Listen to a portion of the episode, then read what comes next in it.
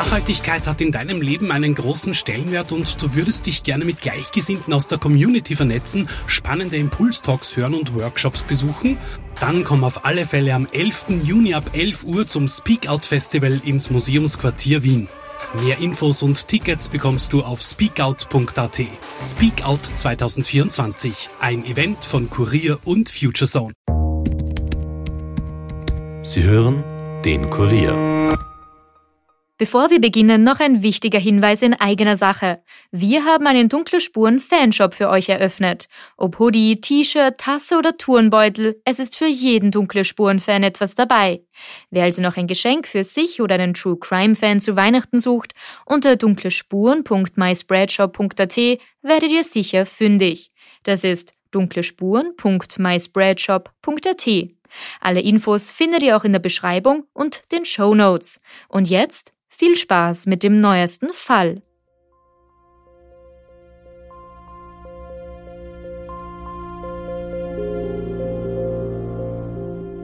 Der Kurt war eigentlich, ein, wie gesagt, ein sehr fröhlicher Typ. Hat eigentlich in seinem Leben viel gelacht und man muss sagen, dass er eigentlich, so vom Eindruck her, dass sein Leben sehr, sehr genossen. Der hat ja gut Käden gehabt, aber so dicke. Ja? Der hat so, aber nicht eine, der hat drei, vier drauf gehabt. Ja? Und Armband auch so ein dicks und eine schöne Uhr. Wir können einen Raubmord insofern nicht ausschließen, weil auch bekannt war, dass Kurt Weigert eher protzig mit Goldketten und Goldringen aufgetreten ist und den Eindruck erweckt hat, als sehr, sehr vermögend.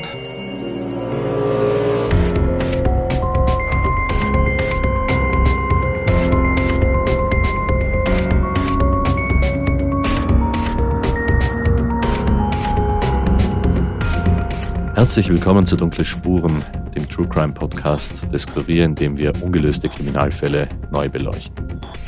Mein Name ist Stefan Andres und ich begrüße euch heute zum zweiten Teil von unserem aktuellen Fall, dem Mord an Kurt Weigert im Figurteich in Guntramsdorf, Niederösterreich. Der 67-jährige Pensionist ist in einer lauen Augustnacht im Jahr 2004 gewürgt worden und dann ertrunken. Unsere Reporterin Michaela Reibenbein hat in der ersten Folge am Tatort ihre Runden gedreht und einiges über die Besonderheiten dieses Teichs und seiner Besucher herausgefunden.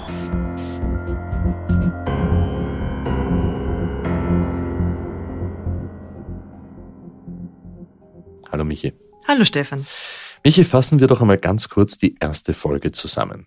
Kurt Weigert wird also in der Nacht zum 18. August im Teich ermordet.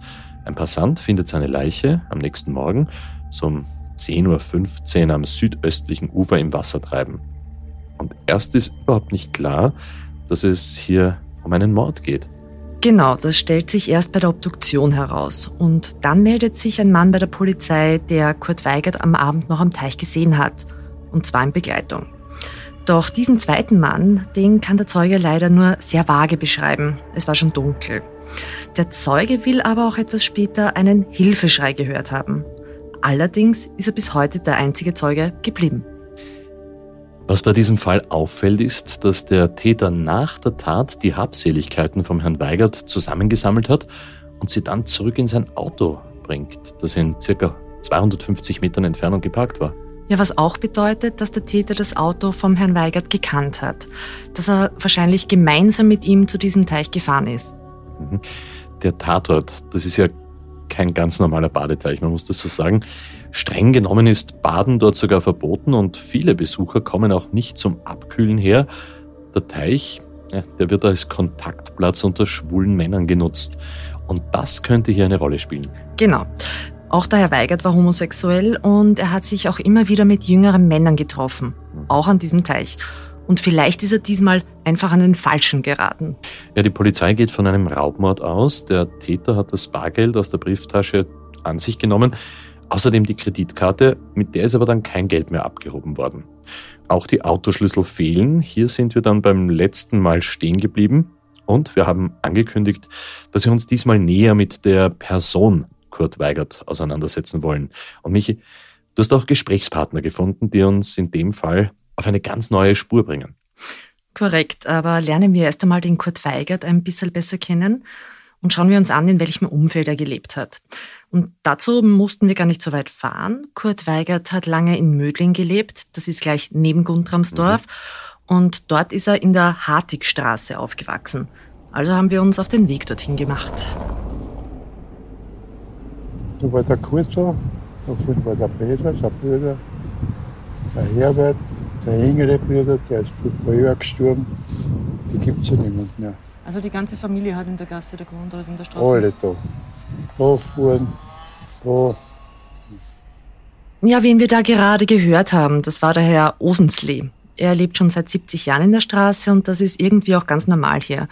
Wer hier geboren wird, der bleibt oft auch hier.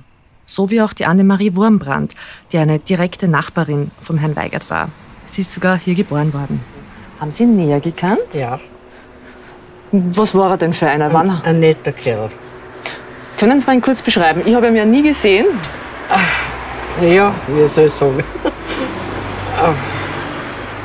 Nicht was sie wie groß, größer als wie ich auf jeden Fall. Und richtig ein netter Kerl.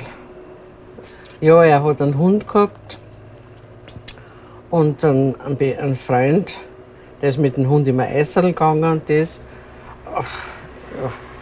Durch das, dass er arbeiten gegangen ist, hat man ihn halt nicht so oft gesehen. Hm? Gerade nur, wenn wir im Garten waren, dass wir Kontakt gehabt haben. Aber ich weiß nur, dass er sehr nett und sehr umgänglich war und wirklich das ist ein sehr netter Kerl war. Ja, sie hat uns erzählt, dass es überhaupt kein Geheimnis war, dass der Herr Weigert schwul war. Und er hat ja auch mit seinem Lebensgefährten einige Jahre hier gelebt. Und in der Straße sei das gar kein Thema gewesen. Das haben wir bei unserem Lokalaugenschein mehrmals gehört. Und den Hund, von dem uns die Frau Wurmbrand gerade erzählt hat, den hat der Herr Weigert einmal im Müll gefunden. Wie bitte? Im Müll? Ja, der Herr Weigert hat viele Jahre bei der Müllabfuhr in Mödling gearbeitet und irgendwann hat er den Hund in einem Mistkübel gefunden. Jemand hat ihn anscheinend so entsorgt. Einen schwarzen Hund hat er gehabt. Okay, das, das wusste ich gar nicht. Schau da an. Ja, ja. Da ist immer er, der Freund immer Esel gegangen mit ihm. Einen großen, oder? Naja, nein. Wie ein Schäfer, aber nicht so. Kein Schäfer, es war auch ein schwarzer Kerl. Mhm. Aber so wie ein Schäfer, ein bisschen bisschen kleiner, aber. Aber jetzt nicht irgendwie so ein, ein Wachhund oder was, sondern. Nein, ganz ein gewöhnlicher okay. Mischling. ja, als wir dann das Mikro abgesteckt haben, haben wir noch erfahren, dass er sehr streng zum Hund gewesen sein soll. Das ist manchen in der Straße negativ aufgefallen. Aber sonst hat man eigentlich immer nur gehört, dass er ein netter war.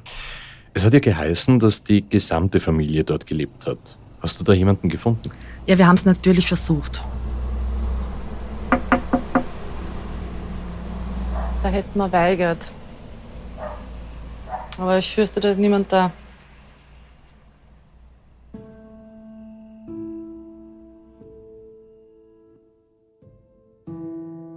Also tatsächlich leben noch Verwandte vom Herrn Weigert hier. Der Sohn des Neffen etwa, der bewohnt seine alte Wohnung und er fährt übrigens auch heute noch das alte gelbe Cabrio, über das wir so viel gehört haben. Ah ja. äh, als wir aber dort waren, war er leider nicht zu Hause. Und sonst hat es niemanden von der Familie gegeben? Ja, als wir eingepackt haben, haben wir die erstbeste Person gefragt. Und das war ein Mann, der gerade seinen Gartenzaun geschliffen hat.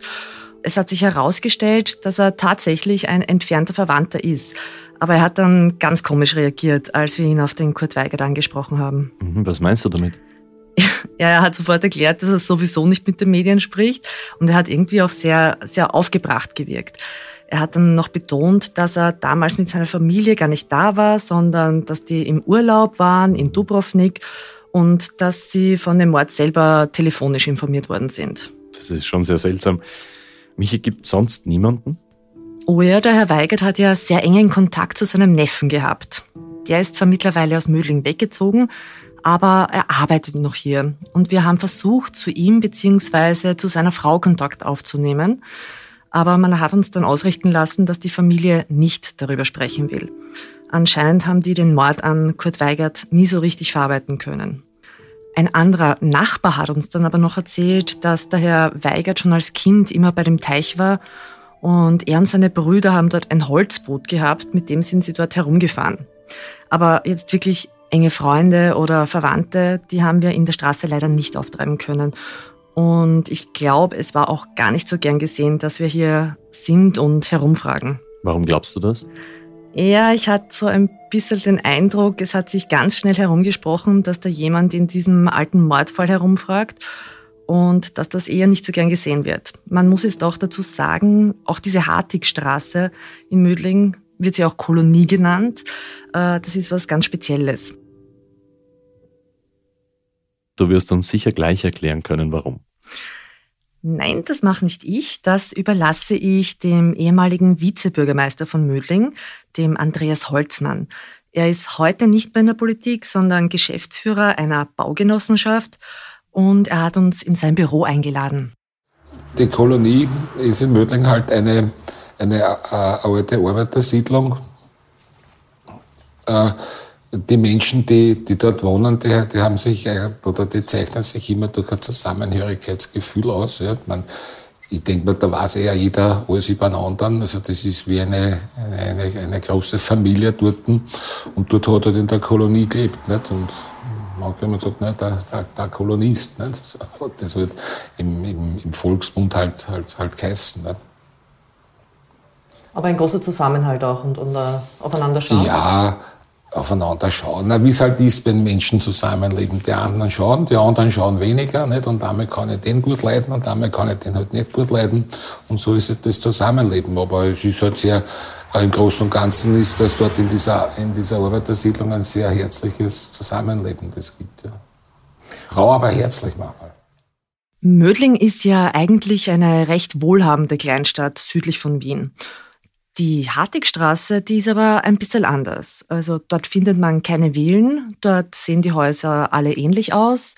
Äh, sie haben so Holzschindeln auch an den Seiten und die Straße gilt sogar als Industriedenkmal, die steht unter Denkmalschutz.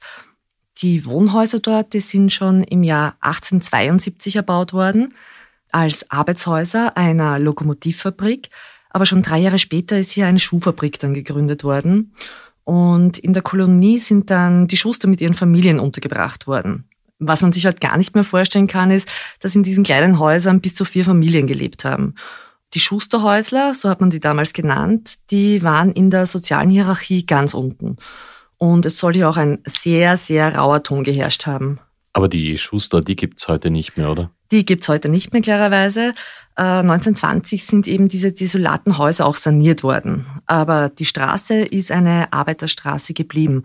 Und Neuigkeiten verbreiten sich hier rasend schnell. Zum Beispiel, wenn Fremde nach Kurt Weigert fragen. Ja, jetzt verstehe ich das. Ja, aber wir haben ja vorher schon den Herrn Holzmann gehört, den ehemaligen Vizebürgermeister. Der war zuvor Stadtrat und für die Abfallwirtschaft zuständig. Und in dieser Funktion hat er auch den Kurt Weigert kennengelernt. Kurt Weigert war äh, bei der Abfallwirtschaft gehabt, er war bei der, also, ja, hat er halt entleert. Da, da ist er mitgefahren und hat eigentlich immer seine Arbeit sehr gern gemacht. Es war eigentlich ein sehr lebhafter und ein sehr kommunikativer Mensch. Ich kannte den, den Kurt eigentlich von dieser Zeit und hat natürlich auch manchmal so persönlichen Kontakt gehabt. Nicht? Und vielleicht hat es einmal den einen oder anderen Grü oben gegeben. Das kann schon sein. Können Sie mal kurz beschreiben? Ich habe ihn ja nicht kennengelernt. Wie kann ich mir den Herrn Weigert vorstellen? Naja, der, der Kurt war ein bisschen, äh, eigentlich, ein, äh, wie gesagt, ein sehr fröhlicher Typ. Ja. Äh, hat eigentlich in seinem Leben viel gelacht und man muss sagen, dass er eigentlich so vom Eindruck her, dass sein Leben sehr, sehr genossen. Also hat sie so schöne Auto oder gehabt, man erinnern, der hat das auch gelbes Cabrio gehabt, das hat er halt sehr gern gehabt, mit dem ist er halt äh, gern herumgefahren. Nicht? Ja, kommunikativ, freundlich. Sein Privatleben selber ein Thema, also über sein Privatleben hat man eigentlich kaum gesprochen. Man, was ich, schau, wir wissen, der hat ein Haus gehabt im Burgenland. Ja. Dort, hat er, dort war er gern. Ja. Also, offensichtlich war er in dieser Weise wahrscheinlich auch ein sehr, sehr häuslicher Typ und hat halt die, die Umgebung, eine schöne Umgebung sehr geliebt. Ja. Also das wird sein Privatleben sein, Was er wirklich in seinem Privatleben gemacht hat, das, das weiß ich eigentlich nicht. Aber so vom Eindruck her hat er sicher sehr, sehr geordnete Verhältnisse gehabt.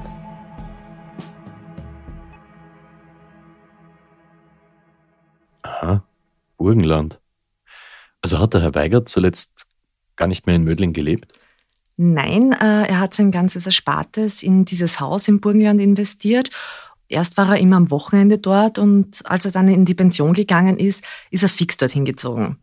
Und ich kann dir jetzt schon verraten, dass wir uns auch auf den Weg dorthin gemacht haben und das hat sich dann auch tatsächlich ausgezahlt für uns.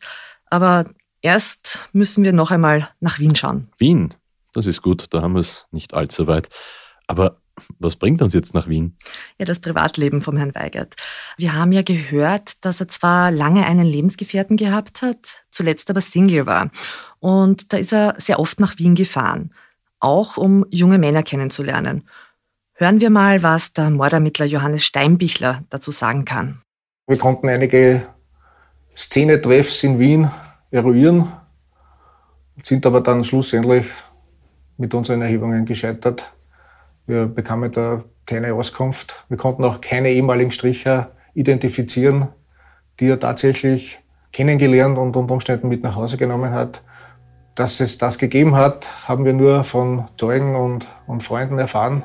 Aber tatsächlich ausgeforscht haben wir leider Gottes keinen. Herr Weigert war in einigen bekannten Szenelokalen Stammgast, zum Beispiel in der Wiener Freiheit beim Naschmarkt oder im Goldenen Spiegel oder in der alten Lampe. Die gibt's leider alle nicht mehr. Aber nach unserem Interview bei einem späteren Telefongespräch ist dem Inspektor dann noch ein Detail eingefallen, der Herr Weigert ist nämlich einmal von einem jungen Mann in Wien überfallen worden. Überfallen? Der hat ihm das Geldbörsel gestohlen, oder wie? Ja, der Vorfall hat sich zwei Jahre vor dem Tod von Herrn Weigert abgespielt. Und wenig später ist der Herr Weigert mit einem Bekannten in einem dieser Lokale gesessen, als der Täter anscheinend reingekommen ist. Der Herr Weigert hat ihn wiedererkannt, hat es seinem Bekannten auch gesagt. Angeblich hat es sich um einen jungen Tschechen gehandelt. Aber komischerweise wollte er keine Anzeige erstatten. Ob das jetzt aus Angst war oder weil er keinen Ärger mit der Polizei haben wollte, das wissen wir nicht. Auch was da genau weggekommen ist, das ist nicht ganz klar. Aber wir haben dann erfahren, dass der Herr Weigert gerne auffälligen Schmuck getragen hat. Soweit wir feststellen konnten, war er kein vermögender Mann. Äh, er kam mit seiner Pension offensichtlich gut aus, aber sein Auftreten widersprach dem, Vermögen, das er dann tatsächlich besessen hatte. Inwieweit?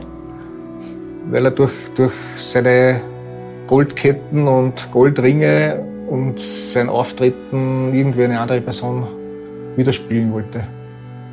So, und das ist der Zeitpunkt, an dem ich dich, Stefan, gern mitnehmen würde ins Burgenland. Sehr gerne. Ja, genau gesagt äh, nach Forchtenstein, wo der Herr Weigert sein Haus gehabt hat. Und dort haben wir herausgefunden, dass der Herr Weigert sogar ziemlich geprahlt hat und dass ihm das nicht nur einmal zum Verhängnis geworden ist. Er war nur, wie soll ich sagen, eigenartig war er. Ja, die Augen sind ihm so außer, wie, wie er zu mir gekommen ist, äh, wie er den Schlüssel geholt hat. Davor habe ich gefragt, habe gesagt, gut, von wo kommst du her? Sagt er, ich weiß gar nicht, hat er gesagt, ich komme von Ungarn, aber wie ich da hergekommen bin, weiß ich bis jetzt nicht. Hm? Das klingt so, als würden wir uns da einem Motiv nähern. Aber zuerst einmal eine kurze Werbepause.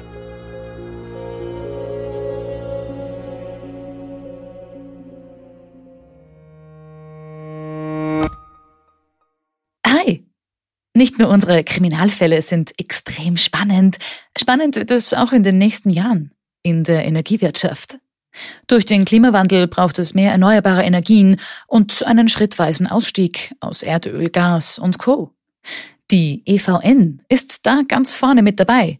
Aber auch die Versorgungssicherheit ist wichtig und ein Blackout eine nicht zu unterschätzende Gefahr. Daher arbeiten tausende Menschen in Österreich intensiv an innovativen Projekten. Sie entwickeln neue, intelligente Produkte und Dienstleistungen, die trotz dieses massiven Umbruchs die Versorgungssicherheit garantieren sollen. Und du kannst jetzt Teil dieses Teams bei der EVN sein und die Zukunft aktiv mitgestalten. Denn die EVN ist immer da.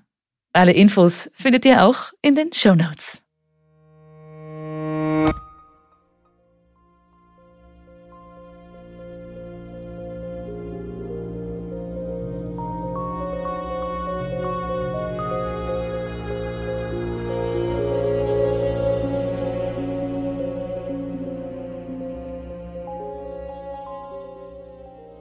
Willkommen zurück zu Dunkle Spuren, dem True Crime Podcast des Kurier. Wir sind jetzt im Fall Weigert an einem interessanten Wendepunkt angelangt. Kann man das so sagen, Michi? Ja, ich denke schon. Wie schon kurz erwähnt, der Herr Weigert hat in der Pension in Forchtenstein gelebt. Dort hat er sich ein Haus gebaut. Forchtenstein ist eine kleine Gemeinde im Burgenland mit ca. 2800 Einwohnern. Du hast vielleicht schon einmal von der Burg Forchtenstein gehört. Mhm, ja. Das ist dort das Wahrzeichen und die thront auf einem Hügel über der Gemeinde. Und relativ weit oben auf diesem Hügel hat auch der Herr Weigert sein Haus gebaut. Ein ziemlich großes sogar. Nur wenige Häuser entfernt davon lebt die Frau N. Frau N war gut mit dem Herrn Weigert befreundet. Sie hat sich sofort dazu bereit erklärt, mit uns zu sprechen. Sie hat nur den Wunsch geäußert, dass wir nicht ihren vollen Namen veröffentlichen. Also haben wir uns auf Frau N geeinigt ehrlich, das, das war ein sünd guter Mann. Weil ich habe zu meinem Mann gesagt, wenn du scheiden lässt, von mir habe ich gesagt, ich heirate gleich eine Kurte. Na wirklich, du hast mit dem äh, durch dick und dünn gehen können. Hm? Der hat auch nichts weiterplaudert und gar nichts. Wenn du denn was gesagt hast, das, hat, das ist so gewesen. Aber wir sind jetzt da doch am Land. Das war zwar vier, das ist schon eine Zeit her. Dass der schwul war, war das für irgendwem da im, im Ort oder was ein Problem? Nein, überhaupt nicht. Überhaupt nicht. Für mich nicht. Für mich nicht, weil er hat, ja, er hat mir ja gleich gesagt. Hat er gesagt, hast du ein Problem, ich bin schwul? Sag ich, da schau. Kein Problem. Kurt Weigert hat einen Bezug zu Forchtenstein gehabt, weil er da auch schon früher mit seinen Eltern oft hergefahren ist, zum Stausee. Und dort haben sie gecampt. Und irgendwann hat er sich dann da ein Haus gebaut. In dem hat er mit einem Mann, die Frau N nennt ihn den Herrn Franz, gewohnt. Ich weiß, dass der Onkel Franz sehr lang da war. Ein sehr, ein eleganter, netter Mann. Mit Hut, weißen äh, Jackerl, äh, Mantel. Der war sehr nett. Und dann, auf einmal war es aus mit ihm. Ob der Herr Weigert mit diesem deutlich älteren Mann tatsächlich eine Beziehung gehabt hat, das ist nicht ganz klar. Der Inspektor hat das eher als Freundschaft beschrieben. Und der Herr Franz, der hat auch noch eine Wohnung in Wien gehabt, ist oft nur tageweise nach Forchtenstein gekommen. Nach dem Tod des Herrn Weigert ist er jedenfalls nicht mehr ins Haus gefahren. Angeblich hat es da auch einen Streit mit den Erben gegeben. Den Herrn Franz, den konnten wir selbst nicht mehr fragen, der ist mittlerweile gestorben. Aber fest steht, dass der Herr Weigert nicht alleine in Forchtenstein gelebt hat. Hin und wieder, das hat die Frau N erzählt, ist der Herr Weigert bei ihr vorbeigekommen und hat einen Nussschnaps mit ihr getrunken. Wenn er Zeit gehabt hat, ist der Herr Weigert aber auch nach Ungarn gefahren. Von Forchtenstein fährt man da nicht lang, das ist eine halbe Stunde, so in die Richtung. Und da hat es dann aber auf einmal Probleme gegeben. Eines Tages ist der Herr Weigert um vier Uhr früh vor dem Haus der Frau N gestanden. Frau N hat damals oft die Schlüssel vom Haus des Herrn Weigert gehabt für Notfälle. Dieser Abend war sehr lau und deshalb hat die Frau N auch das Schlafzimmerfenster offen gehabt. Das war zwei Wochen vor seinem Tod. Der hat immer Schuhe gehabt, die haben so klappert. Der hat hinten so Eisen drauf gehabt. Ja? Und die, die habe ich immer hin und her gekehrt, dass er aufgeschrien hat, weil ich habe das Fenster offen gehabt. Das hat er sich nicht traut. Und auf einmal sehe ich ihn und dann habe ich runtergeschrien. habe ich gesagt, gut, was ist denn? Er sagte, bitte gib mir einen Schlüssel, weil ich bin total fertig, weil ich komme von Ungarn. Und, aber ich erzähle dir das dann, wenn er da wieder den Schlüssel bringt. Und dann hat er, hat er mir das erzählt, dass sie ihn überfallen haben dass sie ihm alles weggenommen haben. Weil der, der hat ja dann gar nichts mehr gehabt. Seine Käden, der hat ja gut Käden gehabt, aber so dicke. Ja? Der hat so, aber nicht eine, der hat drei, vier drauf gehabt. Ja? Und Armband auch so ein dicks und eine schöne Uhr und überhaupt sein Siegelring. Also zwei Wochen vor seinem Tod ist er ausgeraubt worden. Ja, aber nicht nur einmal. Er war dreimal in Ungarn.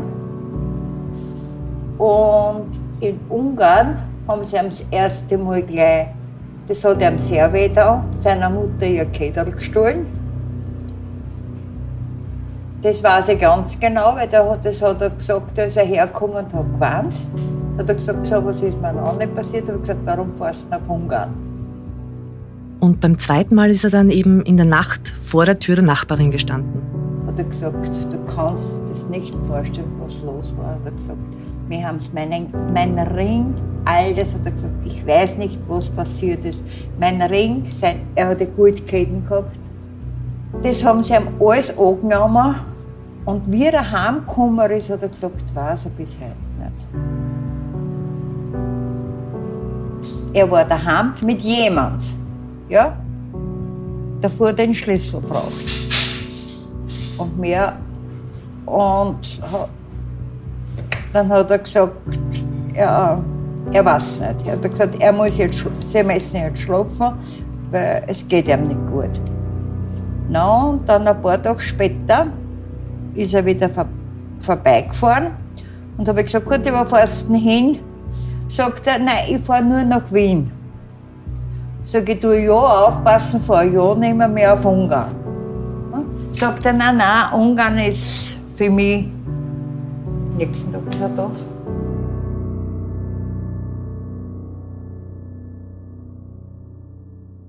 Der Herr Weigert ist also zumindest zweimal in Ungarn ausgeraubt worden und beim letzten Mal hat er auch einen Begleiter mitgehabt. Michi, weiß man, wer das war und wo in Ungarn das passiert ist? Wer der Begleiter war, das ist leider nicht bekannt. Aber das war nicht ungewöhnlich. Der Herr Weigert hat öfters jüngere Männer dabei gehabt und hat sie auch zu sich nach Hause eingeladen. Ja, dass er öfters jemand mitgehabt hat, das, das, muss, das, das stimmt schon. Aber ich, ich weiß ja nicht, wann das Freund für Ärmer sind gewesen oder was. Das, das kann ich noch nicht sagen. Weil da, da müssen die liegen. Aber die Überfälle, die dürften in Budapest passiert sein, in der Nähe des Bahnhofs. Das hat Herr Weiger zumindest der Frau N so erzählt. Aber ob das jetzt auf der Straße war oder in einem Lokal, das hat er leider nicht gesagt. Die Frau N hat leider auch nicht sagen können, ob er mit dem Auto dort war oder mit dem Zug. Fest steht, das Auto hat dann schlussendlich nicht gefehlt. Das Auto war da. Aber wie, wie er da hergekommen ist, hat er gesagt, weiß er gar nicht. Und ehrlich gesagt, ich weiß ja gar nicht, wann er mit dem Auto hergekommen ist. Etwa haben sie ihn hergebracht. Ja, dass er. Das klingt fast so, als hätte er K.O.-Tropfen oder was auch immer bekommen. Richtig. Also die Frau N vermutet, dass er von irgendwem nach Forchtenstein zurückgebracht worden ist. Weil in dem Zustand, hat sie gesagt, hätte er auch nicht mehr mit dem Auto fahren können. Und Züge um diese Uhrzeit, die fahren auch nicht. Hm.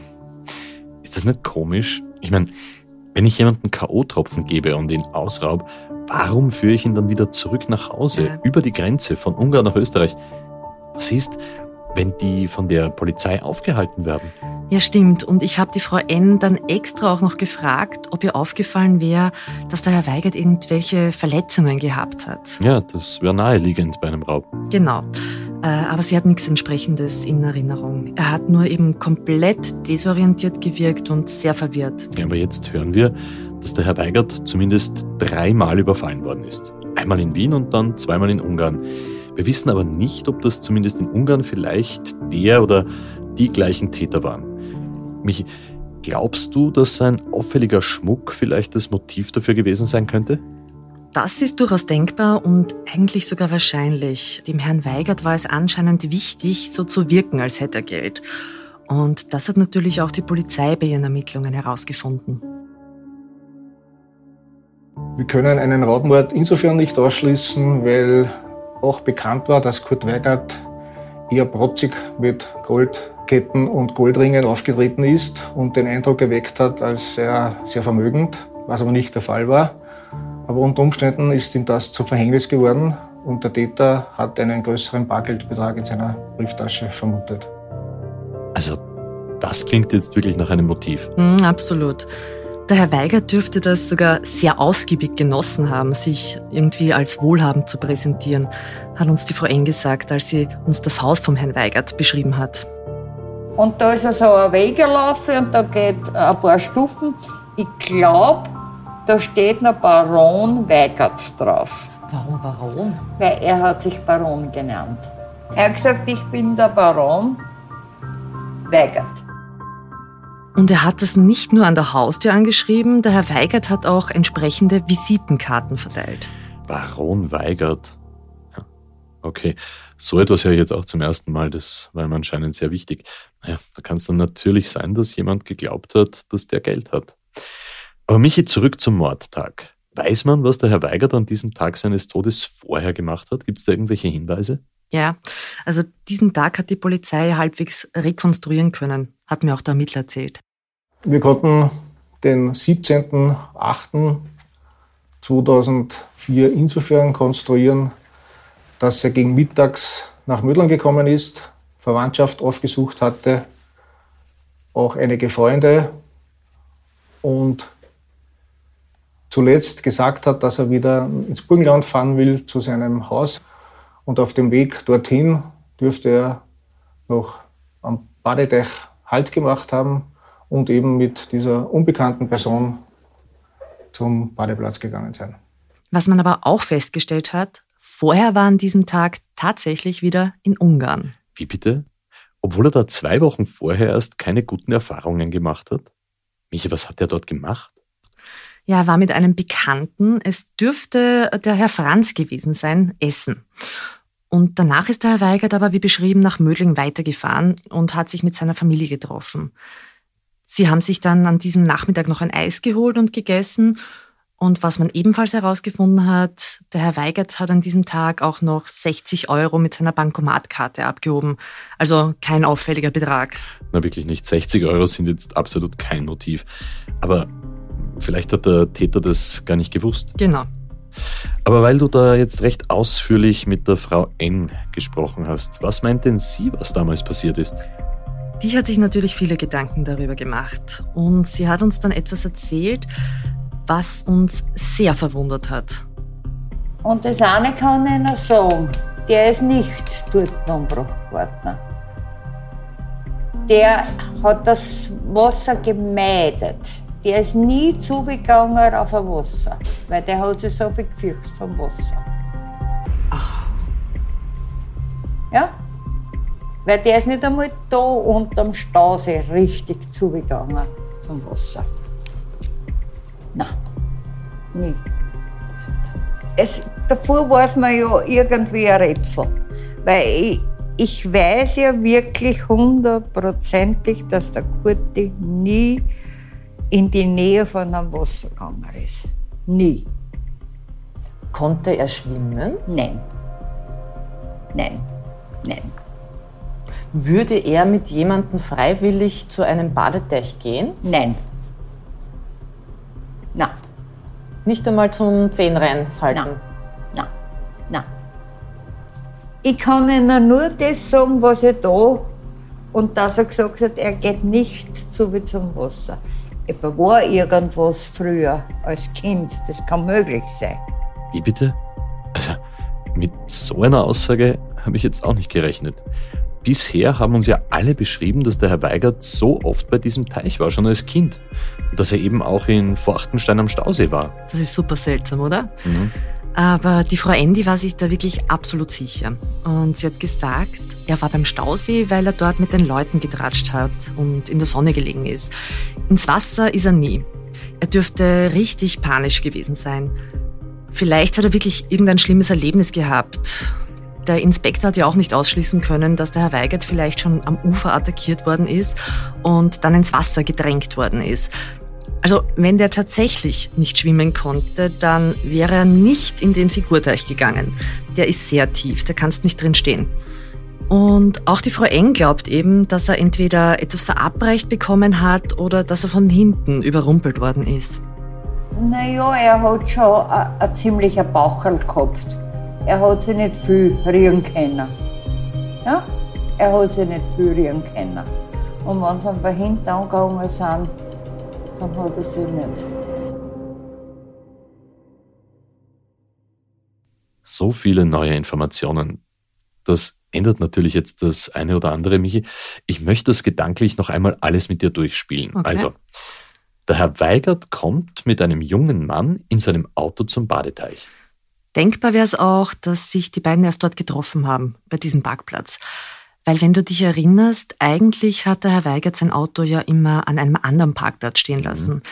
Vielleicht war der zentraler. Aber der Täter hat das Auto jedenfalls gekannt. Ja, oder er war vorher noch irgendwo anders und hat diesen unbekannten Mann dann aufgegabelt. Vielleicht kannte er auch die Gegend gar nicht so gut. Ja, spinnen wir das jetzt noch ein bisschen weiter. Vielleicht war das ja auch eine Bekanntschaft, die der Herr Weigert ein paar Wochen vorher in Ungarn gemacht hat. Und dann gehen diese beiden Männer zur Liegewiese. Sie ziehen sich aus, dann wird der Herr Weigert aber von diesem Unbekannten attackiert, gewürgt und ins Wasser geschmissen. Und weil er nicht schwimmen kann, ertrinkt er. Das wäre ein mögliches Szenario. Michi, das waren jetzt doch einige Wendungen in diesem Fall, die irgendwie ein ganz neues Licht darauf werfen. Absolut. Die Informationen, die uns die Frau N gegeben hat, die waren für uns auch sehr überraschend. Ich habe dann natürlich auch den Ermittler darauf angesprochen und er hat uns bestätigt, auch die Polizei hat damals völlig unterschiedliche Aussagen bekommen, was das Schwimmen und die angebliche Angst vor dem Wasser betrifft. Hm. Also in Wirklichkeit haben wir jetzt noch mehr Fragen. Ja, irgendwie schon. Aber vielleicht können da ja unsere Hörer helfen. Die Polizei ersucht jedenfalls um Mithilfe. Ja, unsere Frage lautet, wer kann etwas zum Begleiter des Kurt Weigert sagen, mit dem am 17.08. gegen 21.30 Uhr zum Figurteich nach Grundamsdorf gekommen ist. Kurt Weigert war zu diesem Zeitpunkt mit einer weißen langen Hose und einem schwarzen Hemd mit aufgedrucktem Drachensymbol bekleidet. Fotos von der Kleidung vom Herrn Weigert und von seinem auffälligen Auto, die stellen wir euch natürlich auf kurier.at slash dunkle Spuren online und natürlich auch auf Instagram, wo wir zu allen Fällen immer extra Material für euch aufbereitet haben. Wenn ihr Hinweise zum Mord an Kurt Weigert im August 2004 habt, dann ruft bitte entweder direkt unter der Telefonnummer 059 133 30 33 33 beim Dauerdienst vom Landeskriminalamt Niederösterreich an. Dauerdienst Landeskriminalamt Niederösterreich, ich sage die Telefonnummer noch einmal, 059 133 30 33 33 oder Ihr könnt euch natürlich auch gerne direkt an uns wenden, am besten per Mail an dunklespuren.kurier.at. Es wäre wirklich schön, wenn dieser Fall dann doch noch irgendwann einmal gelöst wird. Ja, oft genügt ja schon so ein kleiner Hinweis, damit Bewegung in einen Fall kommen kann. Und auch wenn die Familie nicht mit uns reden wollte, ich glaube, das Schicksal wird auch sie noch immer beschäftigen. Damit kann man nicht so schnell abschließen. Und eben dieses Schicksal von Kurt Weigert das beschäftigt auch die Frau N. aus Forchtenstein nach wie vor. Und den Menschen tut es mir leid, wirklich. Der war ein sehr netter Mann. War ein geselliger Mensch. Er war nie ausfällig oder irgendwas. Das, das wäre sehr schön, wenn sie den finden täten, weil das hat sich der Kurte nicht verdient. Wirklich nicht.